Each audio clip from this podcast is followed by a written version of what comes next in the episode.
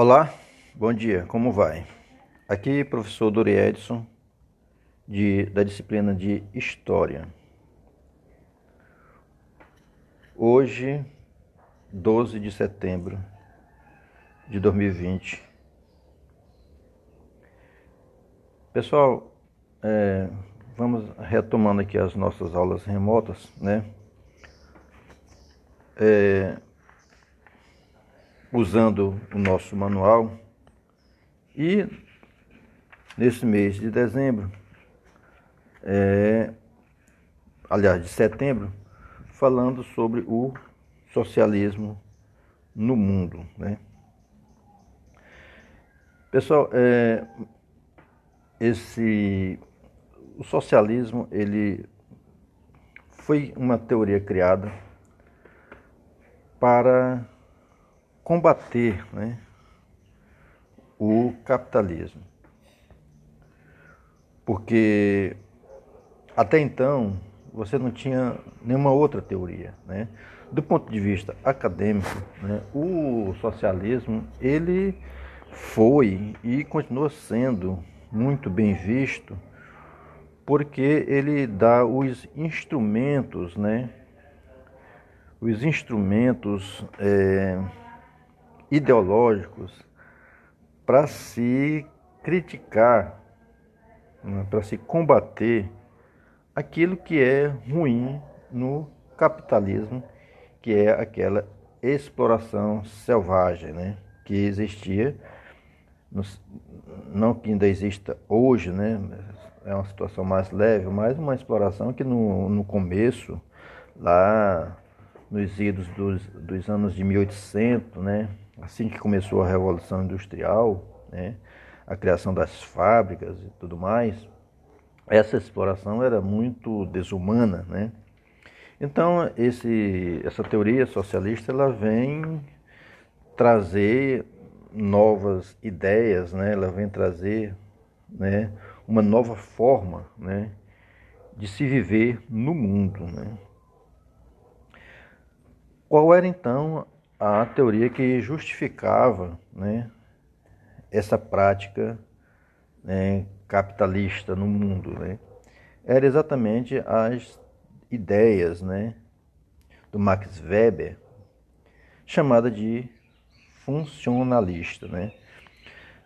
Segundo essa teoria, né, a sociedade ela funciona né, como, como se fosse uma máquina né, de engrenagem, todas as engrenagens né, rodando harmonicamente. E quando uma dessas engrenagens quebra ou dá defeito, né, todo o sistema né, para de funcionar.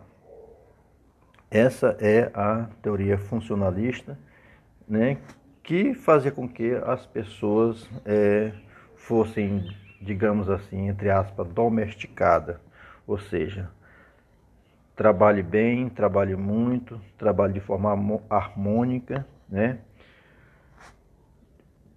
Para que as coisas funcionem normalmente, né?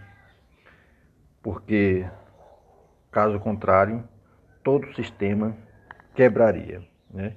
Então ele compara é, o funcionamento da sociedade como se fosse uma máquina é, de engrenagens, né? funcionando harmonicamente. E então Marx, vivenciando né, naquela, naquela época as desumanidades que ocorriam no interior das fábricas, né? Ele mesmo visitava as fábricas e via lá os absurdos, né? As crianças trabalhando, né? E trabalhando e dormindo nas próprias fábricas, né? Com seus pais, né? Pai e mãe, é, em função muitas vezes da distância entre a sua residência e a fábrica, então preferiam dormir na própria fábrica praticamente viviam dentro da fábrica, né, dormindo nos chãos. Era uma desumanidade total. Então Marx, é, vendo formado em economia, né, e filosofia, né, e vendo aquela situação, ele começou a escrever a sua teoria, né? E aí, nessa sua teoria, que é um composto de volumes grandes, né, uns três volumes bastante extenso, ele traça lá as, os postulados né, do socialismo.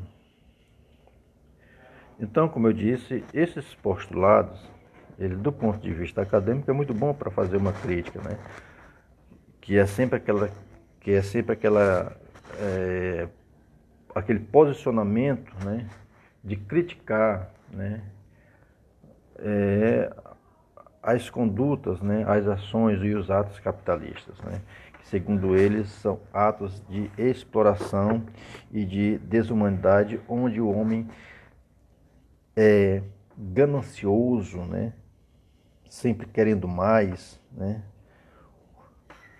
extrapola, né, os limites, né, em nome dessa ganância, né, e passa a explorar de forma desumana aqueles que lhe ajudam a enriquecer. Então, basicamente, essa teoria ela vai primeiro, né, descrever, né, como é que a humanidade como é que a humanidade é, se virou ao longo de milhares de anos, né? Então, ele vai descrever lá então que nos primórdios né, a humanidade vivia no comunismo, né, onde as pessoas dividiam entre si o produto que era conseguido, por exemplo, a caça, né, que era a morte, era dividida entre todos. Né. As terras não tinham cercas, não tinham muros, né, eram de todos. Né. Inclusive a gente vê aí a propaganda, né, da, da TV Globo, né? A terra é de todos, né? Mas naquela época, sim, era de todos, né? Não havia cerca, não havia muros, não havia propriedade privada, né? Que, aliás, é um dos postulados, assim, mais... mais... como é que, como é que se diz? Polêmico, né? É ser contra a propriedade privada, né? Que do ponto de vista lógico, né, é uma ideia que não se sustenta, né? ou seja, acabar com a propriedade privada. Até por conta né, das circunstâncias da conjuntura mundial. Mas naquela época não havia a propriedade privada. Então, é, quando chega o período romano, né, sociedades clássicas, né, Grécia, né? é, a humanidade ela vai é, conseguir, né? ela vai criar um outro sistema de sobrevivência. E esse sistema de sobrevivência é exatamente o escravismo. Né? O escravismo, ele praticamente é era a grande força da humanidade, né? Tudo se conseguia através do escravo, né? Toda a ordem social, toda a sobrevivência social estava baseada no trabalho escravo, né? E aí ele chama esse período de escravismo, né? Sistema escravocrata. Depois desse sistema, a, gente, é, a humanidade entra nesse período do século V a.C. até o século XII né, ao XV, né, no sistema chamado de feudalismo. Né. Então, o feudalismo ele vai ser um sistema de sobrevivência humana onde o, a força de trabalho né, é a servidão, né, trabalhador ele vai para a terra, né? É a época que já existe a propriedade privada, né? Então o, o trabalhador ele entra na terra, parte da sua produção vai para o proprietário e outra parte serve para a sua sobrevivência, né? que a gente chama de arrendamento, né? Que é uma prática, pessoal, que algumas, né, em alguns locais, né, é, de forma micro, ainda existe, né? Então, essa servidão, esse arrendamento, existiu, né, entre aí o século V e o século XV, mais precisamente, para ficar assim taxado, né, um período chamado de feudalismo, onde a mão de obra e a sobrevivência humana estava baseada na servidão.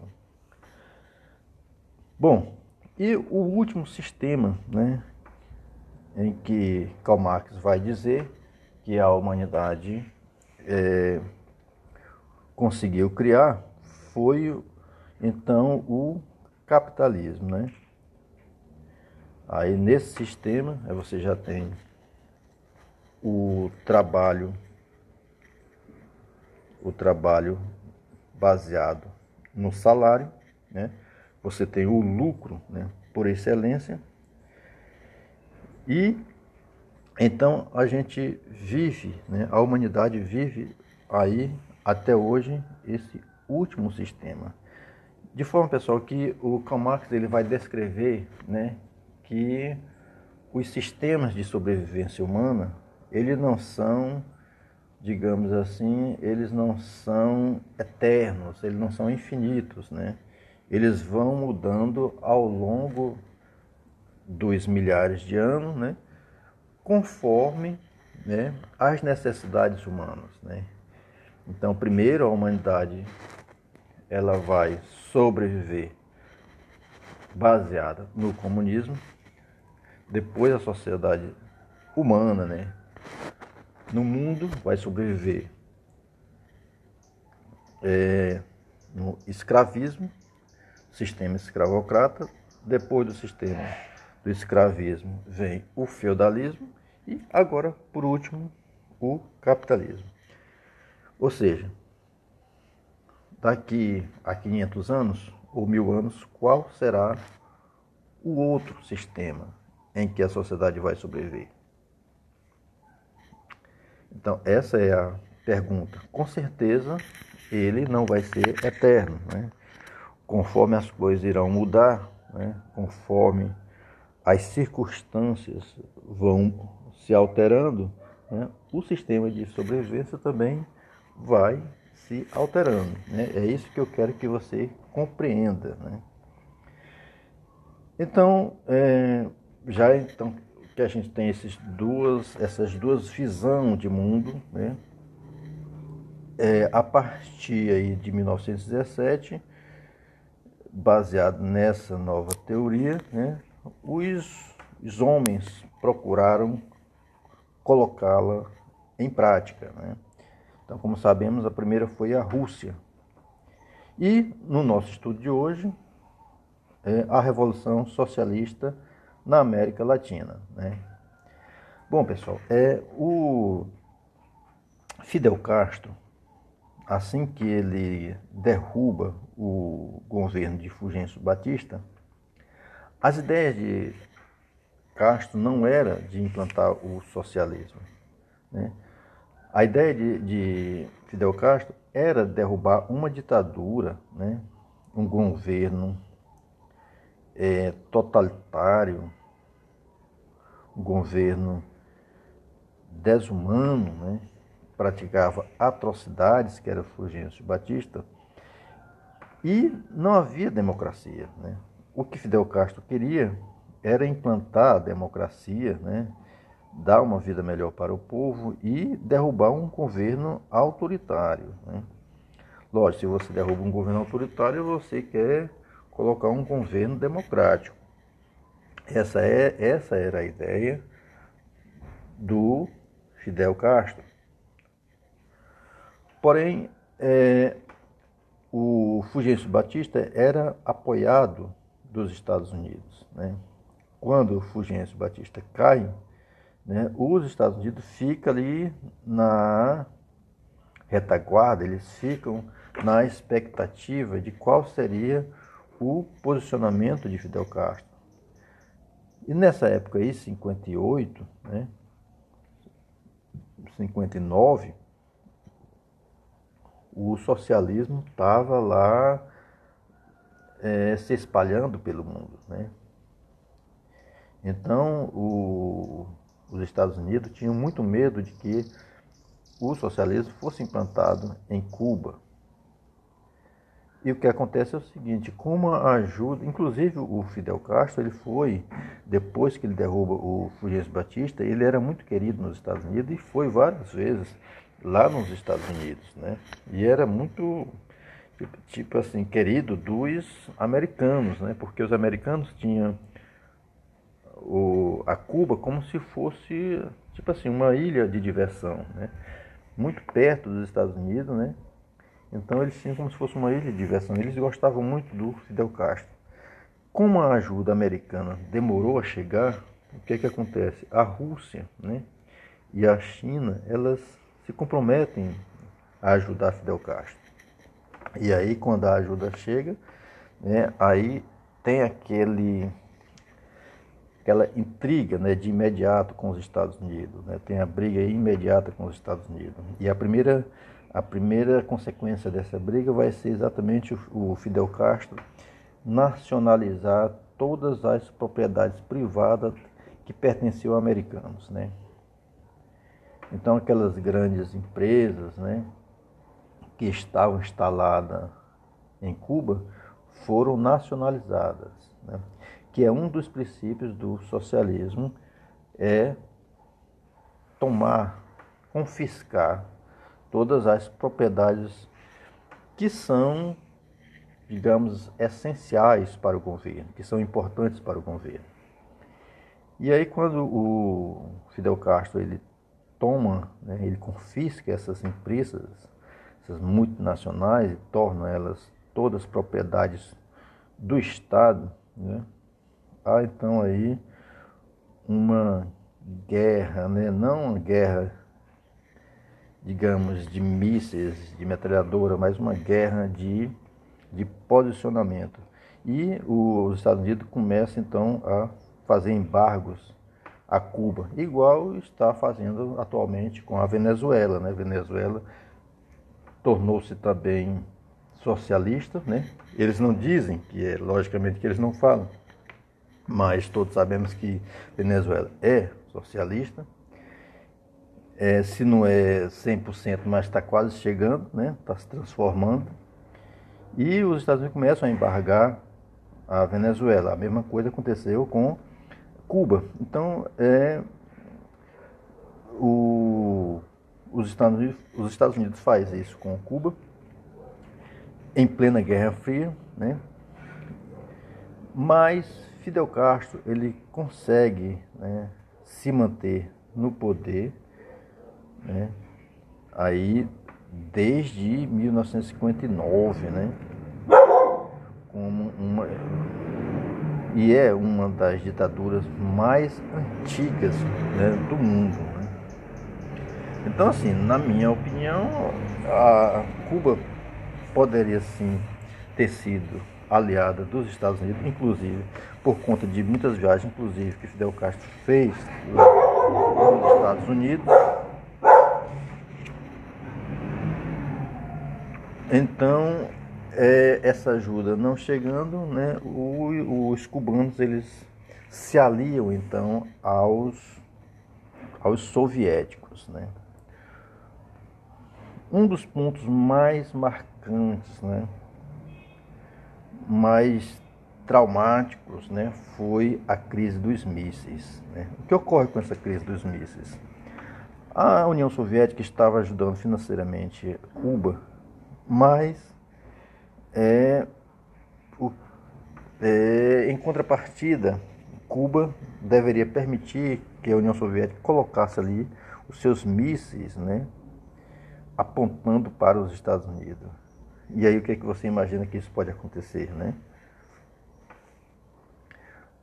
É, os Estados Unidos descobrem, né, e aí manda né, alguns navios de guerra né, para interceptar os navios que vinham trazendo suprimentos de armamentos bélicos para ser instalado na ilha.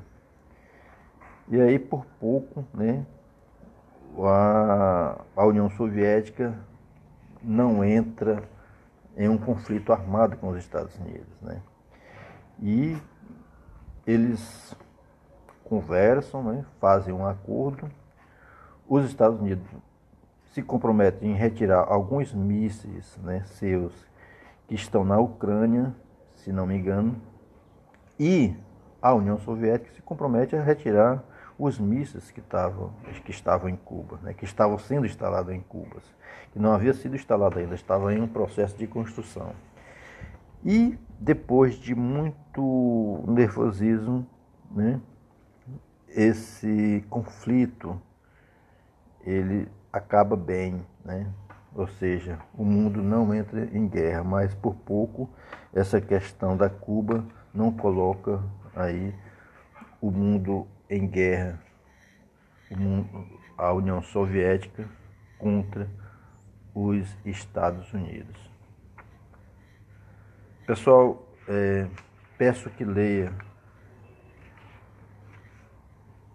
peço que leia é, aí a página 185 para frente, ok? Só uma leitura te leva à compreensão melhor dos fatos, ok? Tchau, até a próxima.